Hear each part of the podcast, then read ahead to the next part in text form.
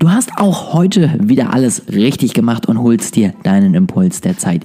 Ich freue mich sehr darüber und wünsche dir jetzt ganz, ganz viel Spaß mit dieser Folge. Hi und herzlich willkommen zu einer neuen Podcast-Folge. Immer noch ein bisschen mit äh, angeschlagenem Hals, weil ich die diesmal relativ früh in der Woche aufnehme, damit ich ähm, ab Donnerstag mir einen netten machen kann und mal eine Zeit lang wieder in die Heimat nach Hamburg fahren kann. Deswegen hoffe ich, diesmal hält die Stimme ein bisschen länger. Ansonsten äh, wisst ihr ja, was los ist. Aber ich bin da guter Dinge. Worum geht's heute? Zum einen geht es um das Thema äh, Analytics nochmal, weil da habe ich noch eine kleine Ergänzung für euch und mit der möchte ich gleich mal anfangen.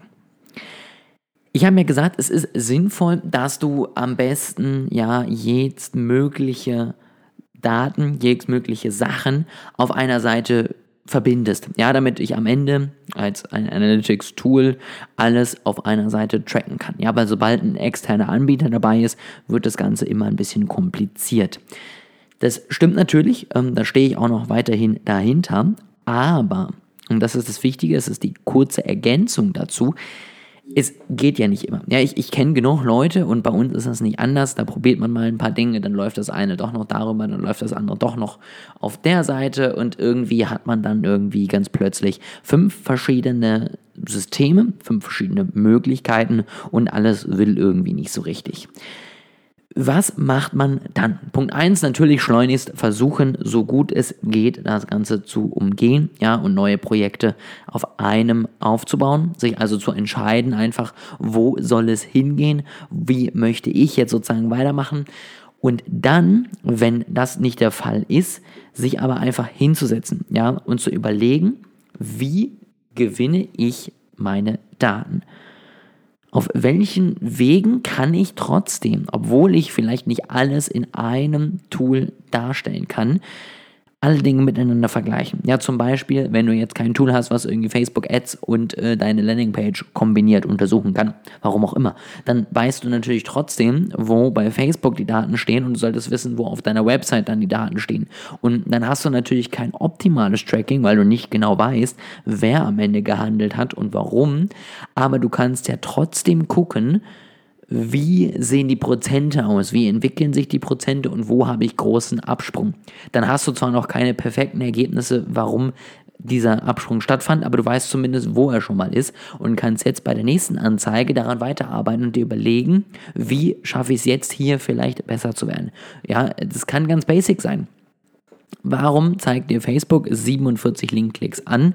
Ja, und es kommen nur 20 Linkklicks auf deiner Website an. Gut, zwei Möglichkeiten. Punkt Nummer eins, die Cookies wurden nicht akzeptiert. Das ist natürlich ärgerlich. Da solltest du vielleicht wissen, was so ein grober Richtwert ist in der Industrie, ja, vielleicht in deiner Nische. Vielleicht kannst du das auch so ein bisschen rausfinden, wie es bei dir genau ist, ja. Oder du schaffst sogar ein serverseitiges Tracking, dass du von den Cookie-Banners unabhängig trotzdem grundsätzliche Daten wie einen Zugriff tracken kannst. Oder aber es liegt daran, dass deine Ladezeiten von der Website einfach bescheuert sind und du zum Beispiel ja die Nutzer warten lässt, 30, 40 Sekunden, sage ich mal, bis eine Website kommt. Reichen ja schon drei, vier, das war jetzt zu viel, ja. Aber dass eben die Website nicht instant da ist, wenn sie auf die Werbung klicken, sondern sitzen da und denken sich so, hm, was passiert denn jetzt, ja? Oder, dritter Grund fällt mir gerade noch ein, du hast eine Werbeanzeige gemacht und die passt einfach inhaltlich, sprachlich, bildlich nicht zu deiner Landingpage und die Leute sind verwirrt. Auch das kann dazu führen, dass sie in den ersten Millisekunden, bevor irgendwas getrackt wurde, weil sie dann auch keinem Cookie-Banner zugestimmt haben, die Seite wieder verlassen und dementsprechend natürlich dann nicht mehr da sind, um getrackt zu werden. Deswegen ganz wichtig, solche Sachen, selbst wenn du sie nicht perfekt in einem Lauf siehst und nicht alles perfekt untersuchen kannst, sollten dir trotzdem zu denken geben, beziehungsweise ein Auslöser sein, nochmal genauer in die Materie einzusteigen und zu schauen, woran es irgendwie hapern könnte. Das nur noch einmal ganz wichtig und das auch nochmal abschließend zum ganzen Thema Analytics. Viele sagen immer, oh ja, und Zahlen und das brauche ich alles nicht, ich verstehe das sowieso nicht und was soll das Ganze. Du hast jetzt an diesen Basic-Beispielen, glaube ich, gemerkt, wie sinnvoll es sein kann zu wissen, wo es hakt. Natürlich musst du dir immer noch, da ist dann der entscheidende Schritt, ein Bild vorstellen, was ist da wirklich passiert und warum. Ja, du musst aus diesen Zahlen, die du nicht magst, die langweilig sind, die niemand mag, eine Geschichte bauen, damit du dann damit weiterarbeiten kannst. Aber wenn du das erstmal geschafft hast, hast du einiges geschafft, weil du am Ende dann plötzlich genau solche Erkenntnisse hast. Wenn du die jetzt noch kombinierst mit einem längerfristigen Tracking und neuen Erfahrungen beim nächsten Mal, wirst du irgendwann an wichtigen Punkten einfach besser werden. Du wirst zum Beispiel von der Facebook-Werbung jetzt nicht nur die Hälfte der Leute auf deine Seite holen, sondern drei Viertel der Leute auf deine Seite holen. Wenn das jetzt gleich bleibt, ja, und 10% am Ende irgendwie konvertieren, dann hast du plötzlich nochmal eine halbe, also 50% mehr Conversions, ohne dass du Geld ausgegeben hast, sondern du hast einfach nur geguckt, was die Daten sagen. Ja, und wenn du jetzt noch dann zum Beispiel siehst, wo in der Conversion das Problem ist und du die Conversion vielleicht von 10 auf 20 Prozent entwickeln kannst, ja, dann hast du nicht nur anderthalb mal so viele, sondern dreimal so viele Conversions.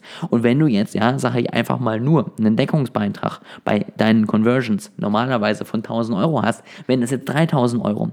Einfach weil du Tracking nutzt und weil du die Ergebnisse für dich am Ende mitnimmst. Und das finde ich ein mega Punkt. Und der wird häufig vergessen. Und das ist echt schade, weil es tut nicht weh, ja, und die meisten Analytics-Tools kosten relativ wenig oder gar nicht. Das Einzige, was du meistens zahlen musst, ist jemand, der dir die Daten noch ein bisschen besser runterbricht. Ja? Und wenn du das am Ende hast, wenn du am Ende jemanden hast, der dir Tipps gibt und sagst, guck mal, so sieht es aus, so laufen die Daten, so funktioniert das Ganze, dann kannst du mit relativ wenig Aufwand tatsächlich deinen Geschäftserfolg nachhaltig optimieren. Und das ist Sinn und Zweck von gutem Analytics. Und deswegen wollen wir das auch hier anbieten es ist immer noch nicht fix, ja, wir sind immer noch nicht fertig und ich weiß, es gibt vielleicht einige, die jetzt sagen, oh mein Gott, ich will das unbedingt dann schreib mir eine Nachricht. Ja? Also wenn du sagst, ich kann jetzt keine drei Wochen, vier Wochen mehr warten, bis wir mit den ersten Tests durch sind, bis wir das Ganze öffentlich machen. Wenn du das nicht kannst, das ist okay. Ja, dann schreib mir eine Nachricht über Instagram. Dann kannst du auf jeden Fall bei unserem Beta-Programm mitmachen. Dann kannst du dir auch mal anschauen, wie wir das Ganze bei dir umsetzen könnten. Und dann können wir gemeinsam mit dir auch unser Angebot noch weiter verbessern. Ja, dafür kriegst du natürlich auch unseren ewigen Dank, wenn du das Ganze machst. Und natürlich auch nochmal am Anfang ein bisschen bessere Kondition. In diesem Sinne, ich freue mich auf jeden Fall drauf, wenn ich euch allen nochmal ein bisschen was mitgeben konnte. Egal, ob es jemand jetzt hier von den Socken haut oder nicht, aber einfach nochmal die Überlegung, wie funktioniert Analytics und warum ist es so wichtig.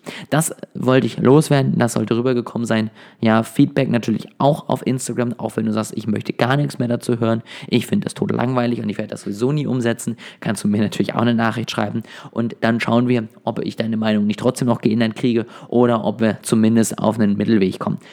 Das soll es gewesen sein. Meine Stimme hat gehalten. Ich freue mich sehr. Habe eine schöne und erfolgreiche Woche und wir hören uns auf jeden Fall in der nächsten Woche wieder.